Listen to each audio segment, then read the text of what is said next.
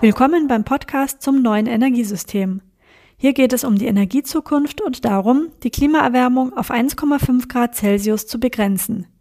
Über 300 Menschen haben im Forschungs- und Demonstrationsprojekt C-Cells gemeinsam eine Blaupause entwickelt, wie die Energiewende sich neu organisieren muss, nämlich zellulär, partizipativ und vielfältig umgesetzt. In dieser Ausgabe spreche ich mit Nikolaus Spengler und Tobias Fieseler. Die beiden Kollegen haben C-Cells sowohl in der Funktion als Verbundkoordinator mitgestaltet, als auch fachlich neue Wege in Demonstrationszellen geebnet. Hallo ihr beiden, hallo Nico, hallo Tobias. Super gut, dass wir heute das Gespräch machen können, um die C-Cells-Zeit nochmal Revue passieren zu lassen gemeinsam. Nico, fangen wir bei dir an. Äh, seit 2017 sind bei dir als Verbundkoordinator alle Fäden der C-Sales-Partner immer wieder zusammengelaufen. Kannst du noch mal ein bisschen zusammenfassen, was war denn die Aufgabe als Verbundkoordinator und von wem hast du die geerbt?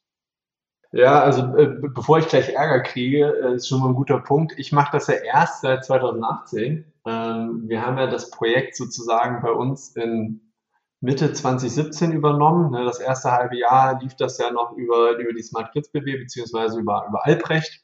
Ähm, als wir das im Sommer 2017 übernommen haben, das ging ja auch so, ich sag mal, Hals über Kopf so ein bisschen bei uns im Haus mit äh, der Frage aus dem Konsortium, ja, wer könnte sich das denn vorstellen? Und dann unser damaliger Geschäftsführer sofort gesagt hat, ja, machen wir, ohne so, da wussten wir noch nicht, wer es macht. Und dann am Ende hat es halt der Sebastian Preker erstmal gemacht. Äh, erinnert ihr euch natürlich alle noch gut dran? Äh, Sebastian und ich, die, die beiden mit den best, besten Frisuren aus Nordhessen, äh, da ein Jahr lang zusammen.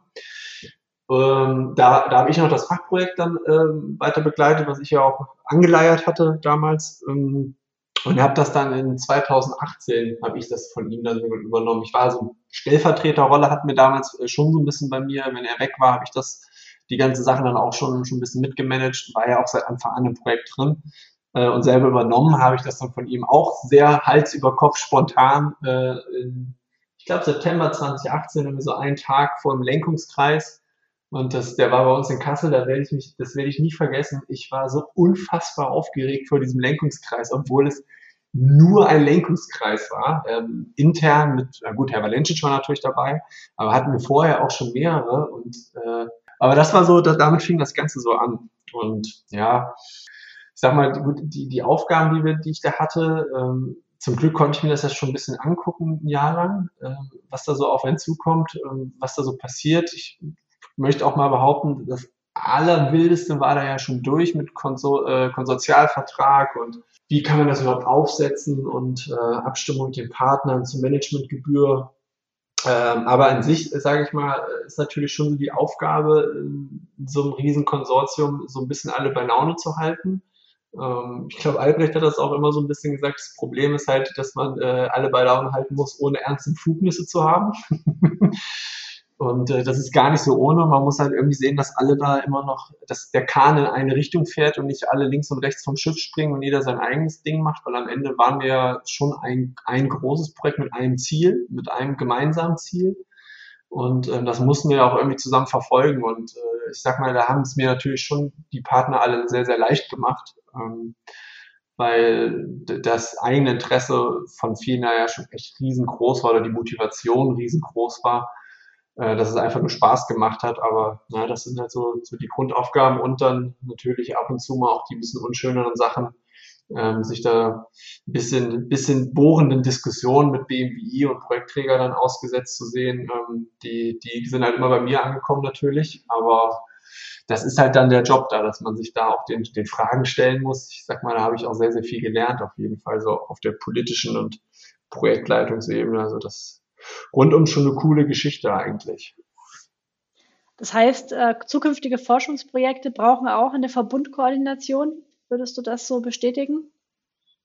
Ja, in irgendeiner Form schon. Also wir haben jetzt auch, äh, sind an äh, Bewilligung von einem Projekt, ähm, wo das von der Struktur auch ähnlich ist, weil ich glaube, grundsätzlich ist diese Projektgröße, auch wenn die manche Menschen ein bisschen kontraproduktiv finden, glaube ich, in diesem komplexen System, in dem wir hier leben und arbeiten, ist es eigentlich äh, unabdingbar, dass man dass man eine große Menge an verschiedenen Branchen zusammenbringt und äh, wenn man die dann alle loslaufen lässt, lässt dann, dann kommen am Ende bestimmt auch tolle Sachen raus, aber vielleicht nicht ganz so zielgerichtet und vielleicht auch nicht ganz so super effizient, wie das sein könnte. Und deswegen glaube ich, ist es wirklich, wirklich wichtig in so großen Verbundprojekten, dass man da irgendwen hat, der, der in welcher Form auch immer die Zügel am Ende in der Hand hat. Und wie gesagt, in dem einen Projekt, das wir da gerade äh, bewilligen, auch mit vielen ehemaligen C-Sales-Partnern, ähm, da haben wir das auch wieder so, da gibt es auch so eine Rolle drin. Ähm, und wir hatten das jetzt auch noch an einer anderen Stelle mal in der Diskussion ähm, mit einem Projektidee. Ich kannte vor C-Sales dieses Thema Verbundkoordination eigentlich gar nicht. Da gibt es immer klassische Projektleitung. Ähm, aber das, das hat sich auf jeden Fall so in diesem Kosmos von uns da durchgesetzt. Und ich sag mal, die Rolle kann man ein bisschen unterschiedlich ausdefinieren. Aber von der Grundidee ist das, glaube ich, gar nicht so verkehrt. Also auch die Aufgabenteilung, die man auch noch mit einer Projektleitung dann ähm, haben kann, das macht schon so riesen Konsortium Sinn, glaube ich. Also viele Sachen sind ja inzwischen für uns selbstverständlich, die wir aber auch erst gelernt haben, wie zum Beispiel die Rolle eines Verbundkoordinators, was du beschrieben hast. Äh, aber auch das Wort Demonstrationszelle ist ja sehr stark in der C-Sales-Zeit geprägt worden. Viele kennen den Begriff nicht oder kannten ihn vor C-Sales nicht. Und Tobias, du warst ja verantwortlich für eine dieser Demonstrationszellen. Kannst du erstmal sagen, was, für was wird denn da demonstriert und was habt ihr da gemacht? Genau, ähm, wie Nico gerade ja schon angesprochen hat, äh, es gab ja eine Übergabe der Verantwortlichkeiten und die Verantwortlichkeit habe ich da von Nico übernommen, denn der hat vorher das Fachprojekt ja gehabt, also die Demonstrationszelle Dillenburg. Und am besagten Tag oder ziemlich zeitnah, wo Nico gesagt bekommen hat, er macht jetzt die Verbundkoordination, hat mich auch unser Chefchef -Chef ins Büro gerufen und hat gesagt, Dobi, du machst jetzt C-Cells. Und ähm, genau, äh, so kam ich an das Demonstrationsprojekt ähm, in Dillenburg. Und genau, Dillenburg ist ja nicht nur eine Demonstrationszelle, sondern ja auch eine Partizipationszelle. Und was das genau ist, ist eigentlich relativ einfach zu erklären. Im Grunde wird dort Technik ähm, demonstriert aufgebaut, die sonst im Regelfall nicht unbedingt wiederzufinden ist, mit der man eben dann mögliche Szenarien, Anwendungsfälle, also Use Cases demonstriert, wie sie dann eben ähm, zukünftige Probleme beispielsweise eben beheben können, wie dann eben ja auch in Dillenburg passiert ist, ähm, mit zum Beispiel intelligenter Steuerungstechnik, die da dann für uns zumindest zum ersten Mal dort angewendet worden ist.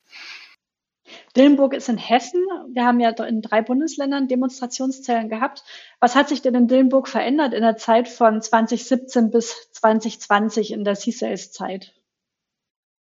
Ähm, ja, zu Beginn war Dillenburg ein, würde ich mal sagen, sehr gewöhnliches, normales Netz, wie sie bei uns überall zu finden sind, in der, der ERM-Netzlandschaft. Äh, und wir haben dann im Rahmen von C-Cells ähm, uns Gedanken gemacht, wie könnte die Belastung der Zukunft aussehen und haben dann ähm, uns ein Ortsnetz ausgesucht und das dann durch Umschaltung erstmal schlechter geschaltet, um dann zu demonstrieren, okay, wenn jetzt noch mehr Verbraucher dranhängen, mehr Leistung über den Trafo geht und die Spannungsgrenzen durch die Umschaltung weiter ausgereizt werden, ähm, so könnte dann prinzipiell ein belastetes Netz der Zukunft aussehen und haben dann mit intelligenter Steuerungstechnik ähm, und mit Messtechnik an verschiedenen Stellen dann einfach demonstriert, dass mit äh, einer solchen Technik eben auch zukünftige Belastungsszenarien eben ja, abgefangen werden können, sodass immer noch ein sicherer Netzbetrieb möglich ist.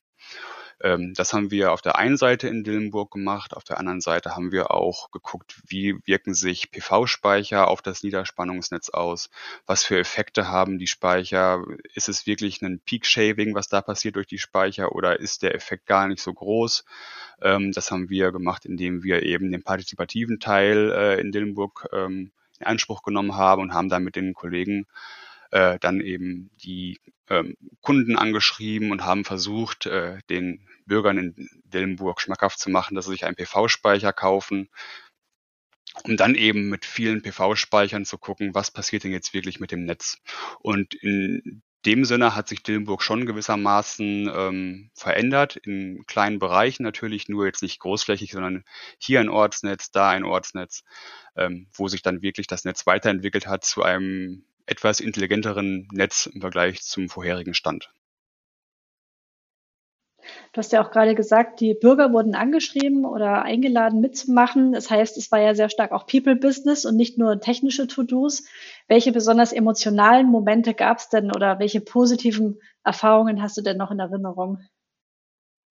Ja, ähm, wir hatten ja unter anderem zwei Abendveranstaltungen gemacht, ähm, wo wir eingeladen haben über ähm, das Dillenburger Tageblatt. Das ist ja ein regionales ähm, Wochenblatt, was da verteilt wird. Und darüber hatten wir halt eingeladen, um dann eben über das Projekt erstmal aufzuklären.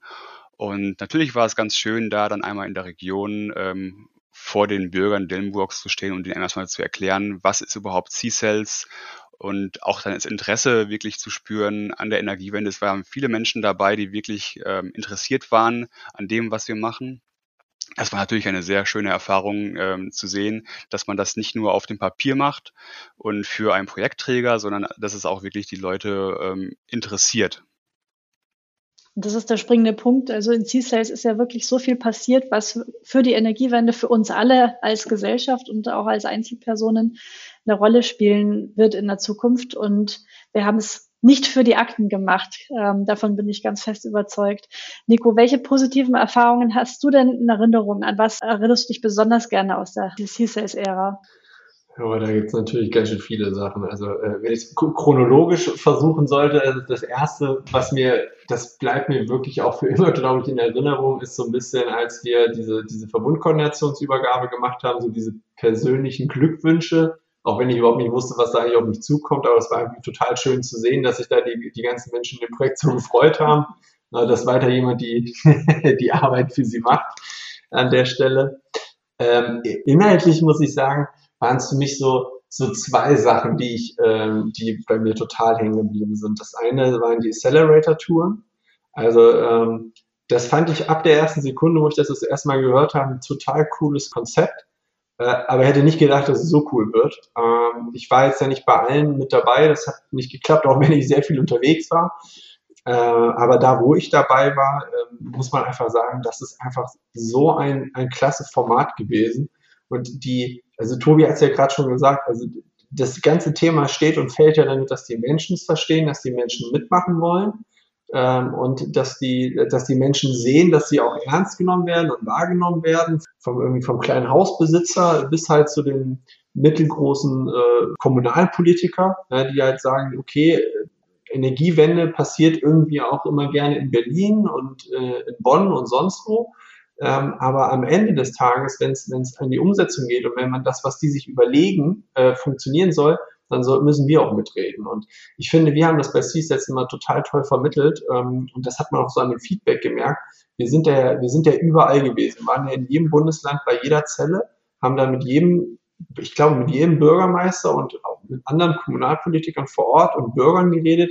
Und dieser Enthusiasmus von den Menschen, den fand ich, den fand ich echt immer klasse. Also du hast richtig gemerkt, die finden das total toll, die haben total Bock auf das, was sie da machen und sind total stolz drauf, uns das zeigen zu dürfen. Ähm, und das hat irgendwie einfach Spaß gemacht. Wir waren ja teilweise wirklich Riesengruppen, die da rumgefahren sind. Also diese bayerische Tour zum Beispiel, also die, die wird mir auch wegen dem, wegen dem Partybus der FFE und der, der SWM in Erinnerung bleiben, in dem ich ja mitfahren durfte. Ähm, das war einfach wirklich super. Das andere war auf jeden Fall die, die äh, Jahreskonferenz 2019, also die wir, die wir in Kassel ausgerichtet haben. Äh, sag mal, das war persönliche Erfahrung, das zu organisieren, die weiß ich, die, die macht einen stärker, da lernt man irgendwas bei, ob man das immer so braucht, weiß ich nicht. Äh, war auf jeden Fall aber auch sehr interessant, so eine Organ Veranstaltung zu organisieren.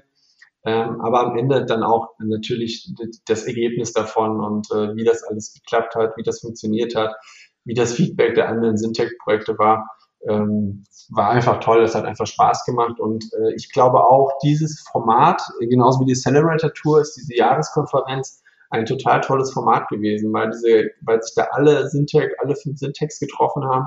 Ähm, und wir waren in C-Sales schon eine Riesenfamilie. Ähm, wenn man sagen kann, äh, in der heutigen Corona-Zeit äh, in C-Sales waren wir ein Haushalt. Äh, und mit den anderen Syntax waren wir dann halt eine Familie. Die haben sich nicht so oft sehen dürfen. Aber äh, es war immer toll. Und es waren immer super tolle Austausche mit denen. Also unabhängig auch von Jahreskonferenzen. Aber da ist man immer in der ganzen geballten Menge zusammengekommen oder E-Word, weil E-Word habe ich vergessen. äh, Jahreskonferenzen und eWorld waren einfach Sachen, wo wir als Syntech auch gezeigt haben, ähm, wie wir, wie wir irgendwie ein Team sind für die Energiewende und ähm, in jedem Projekt waren halt wirklich tolle Menschen, also äh, inspirierende Menschen, wenn man das mal so pathetisch was sagen darf, äh, die tolle Ideen hatten, die da auch Bock drauf hatten ähm, und das ist irgendwie, das ist bei mir auf jeden Fall total hängen geblieben. Das war das ist einfach schön und ich, bin jetzt nicht so alt, dass ich sagen kann, ich habe jetzt schon 100 Projekte hinter mir in meinem Leben, aber so ein bisschen was habe ich ja auch schon mal erlebt, auch an, an, an F&E-Projekten. Natürlich nicht in der Größenordnung, weiß ich auch nicht, ob das jemals mir wieder passieren wird. Aber ähm, das hat man auch immer gehört von den ganzen anderen Menschen, die dabei waren, dass sie gesagt haben, so ein Spirit und so eine Art von Projekt und solche, so ein Movement, wie der Albrecht das jetzt sagen würde, ähm, das hat man noch nicht erlebt. Und äh, das war echt schön. Das war einfach, das war einfach toll. Ja, man hört, es bewegt dich heute noch. Ähm, das waren ja wirklich ganz viele positive Erinnerungen, die du aufgezählt hast und die ich auch so teile, uneingeschränkt. Aber es gibt auch ja einige Dinge, die als Sackgassen sich herausgestellt haben oder als Fallen, in die wir hineingetappt sind. Das ist äh, die Natur eines Forschungsprojektes, dass man eben in der explorativen Vorgehensweise eben auch feststellt, was geht nicht. Äh, vor was würdest du denn warnen? Was sollte man in der Form nicht wiederholen in anderen ähnlichen Projekten? Also grundsätzlich würde ich davor warnen, dass man Angst hat, Fehler zu machen, weil ähm, das ist auch, das haben, da haben Tobi und ich auch immer wieder drüber geredet, äh, auch bei uns hausintern, wenn es um halt die die Idee oder sagen wir mal das, was wir in der Vorhabensbeschreibung, was ich in 2016 da mal reingeschrieben habe. Also ob das sich da noch mal was ändern kann unterwegs, das muss einem einfach klar sein. Und ich finde, es muss einem auch einfach klar sein, dass man in einem, in einem Forschungs- und Entwicklungsprojekt ähm, da geht es darum, Sachen zu erforschen und zu entwickeln. Und wenn das auch, wenn das, wenn das auch ähm, ähm, Fehler sind, die passieren, oder wenn es ähm, Dinge sind, die nicht umgesetzt werden können, dann ist das ein Ergebnis. Also Hauptsache finde ich, man, man kriegt ein vernünftiges Ergebnis raus, um sagen zu können, dass da war die Sackgasse und da gehen wir nicht weiter, sondern wir gehen jetzt in eine andere Richtung. Ähm, das ist auch Ziel eines solchen Projekts. Man muss sich davon lösen, weil viele ja immer sagen, ja, okay, äh, ihr habt das jetzt nicht umgesetzt, wie in eurer Formzuschreibung steht, ihr habt nicht die Menge an Menschen äh, vielleicht auch erreicht, ihr habt nicht die in Mengen an Geräten ausgebracht. Ähm, das ist ja schon immer eine Diskussion gewesen. Da habe ich aber und auch die Projektleitung immer gesagt, es geht aber auch, es geht vor allem darum, dass man sieht, dass diese Grundprozesse funktionieren. Das haben wir gezeigt, das haben wir in der Realität gezeigt. Ähm, es geht darum zu zeigen, das ist eine Richtung, die geht's weiter, das ist eine Richtung, die geht's nicht weiter. Das ist auch ein Ergebnis. Und ich finde, das muss einfach klar sein. Das ist so, so eine Kultursache vielleicht auch in Deutschland. Das ist immer, das ist dann Scheitern, das ist ein Fehler, falsch Scheitern, ganz gefährlich. Aber eigentlich ist das der Kern von, von Forschungsprojekten. Am Ende natürlich auch tolle Erfolge feiern, Sachen, die funktionieren, natürlich, das ist der Sinn der Sache.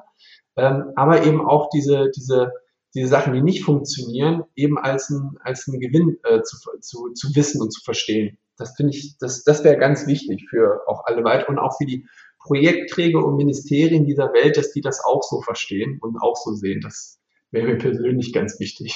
Ja, gut gesprochen und das klingt auch sehr zuversichtlich, so wie du es formulierst. Tobias, war das für dich vom Gefühl her immer so, dass du auch in Momenten, wo etwas nicht funktioniert hat, gedacht hast, das ist die Natur eines Projekts oder bist du mal wirklich am Verzweifeln gewesen, was rückblickend betrachtet äh, heute nicht mehr passieren würde in Dillenburg? Ja, tatsächlich schon. Ähm, wie auch eben ja schon erwähnt, ähm, die Sache mit den PV-Speichern bei den Abendveranstaltungen, es waren viele Leute da, das Interesse war groß, viele Nachfragen und auch äh, im Anschluss an die Veranstaltung sind die Menschen noch da geblieben, man kam ins Gespräch und es war wirklich sehr viel gutes Feedback. Was ich aber nicht gedacht hätte, ist, dass es dann trotzdem so schleppend läuft mit dem Einbau der PV-Speicher. Und da haben wir gemerkt, ähm, dass das Thema Partizipation eine riesige Aufgabe ist und man die Menschen wirklich noch mehr mitnehmen muss, dass es nicht mit einer Abendveranstaltung oder mit einem Flyer getan ist. Ähm, man muss natürlich die Bedeutung vermitteln, warum macht man das Ganze ähm, und das nicht nur einmal, sondern immer wieder. Man muss die Leute damit ja fast schon nerven, ähm, so dass es wirklich in den Kopf reingeht, dass das, was man macht, seinen Sinn und seinen Zweck hat und nicht, dass das jetzt einfach mal so ein Projekt ist, Schall und Rauch, man macht es einmal und dann hört man nie wieder was davon. Und ich denke, mit einem Projekt in der Energiewende ist es ja schon so, dass es was ist, was bleiben soll. Das wäre ja das Ziel, was wir alle haben. Und ähm, da hatten wir echt nicht mit gerechnet, dass der dass die Verbreitung von den PV-Speichern sich so hinzieht. Wir haben ja die ähm, Bürgerinnen und Bürger in Dillenburg dazu angereizt, äh, sich einen Speicher zu kaufen, indem wir den bezuschussen unter bestimmten Voraussetzungen. Und ähm, für unsere Begriffe war der Zuschuss super. Wir hätten gedacht, die sind innerhalb von zwei Wochen weg, unsere Fördergelder, die wir dafür haben. Und äh, nachdem es mehrere Wochen lief, hatten wir kaum Anfragen gehabt, weil irgendwas hat noch gefehlt und wir haben nicht verstanden, was. Und daraufhin haben wir mehrfach unser Modell gewechselt und haben dann gesagt, okay, dann müssen sich die Leute den nicht selber kaufen, sondern wir vom Unternehmen kaufen den Speicher und stellen ihn kostenlos zur Verfügung. Und damit hat es dann funktioniert. Also ist doch auch noch irgendwo neben jeder Überzeugung auch die finanzielle Hürde und die persönliche Rendite irgendwo ein Punkt. Und ich glaube, der Fehler wird uns nicht nochmal passieren. Also das fand ich ganz faszinierend in den vier Jahren C-Sales, dass die Bedeutung der Partizipation aus so vielen unterschiedlichen äh, Fachbereichen immer wieder zurückgespielt wurde meine Aufgabe war es ja, diese Partizipation mit äh, zu verbreiten und voranzutreiben. Und wir haben bei C-Sales äh, sehr schnell gemerkt, das ist keine Abteilung oder kein Fachbereich, die Partizipation, sondern die steckt in allen Demonstrationszellen drin und letztlich auch in allen Köpfen, egal ob jemand ITler ist, ähm, Entwickler, Ingenieur oder nochmal eine andere Expertise hat. Das war mein ganz persönliches äh, Learning und eine Erinnerung, die ich ähm, ja, sehr gerne weitertrage. Nico, du bist ja auch mit Herausgeber des Buchs 1,5 Grad Celsius. Welches Kapitel sollte man denn unbedingt lesen, wenn man die Lektüre als gute Unterhaltung genießen möchte? Also das ist eine total fiese Frage natürlich. Ähm, also erstmal mein, mein Schwiegeropa, äh, der sich immer sehr dafür interessiert, was ich so mache und äh, auch, äh, glaube ich, sehr stolz darauf ist, so mich zu haben, der hat sich das Buch durchgelesen der hat es als erst als einer der allerersten gekriegt. Der liest sich sowas immer gerne durch. Der hat dann erstmal angezweifelt, dass das alles überhaupt funktioniert, was wir tun. Das lasse ich jetzt aber mal so im Raum stehen.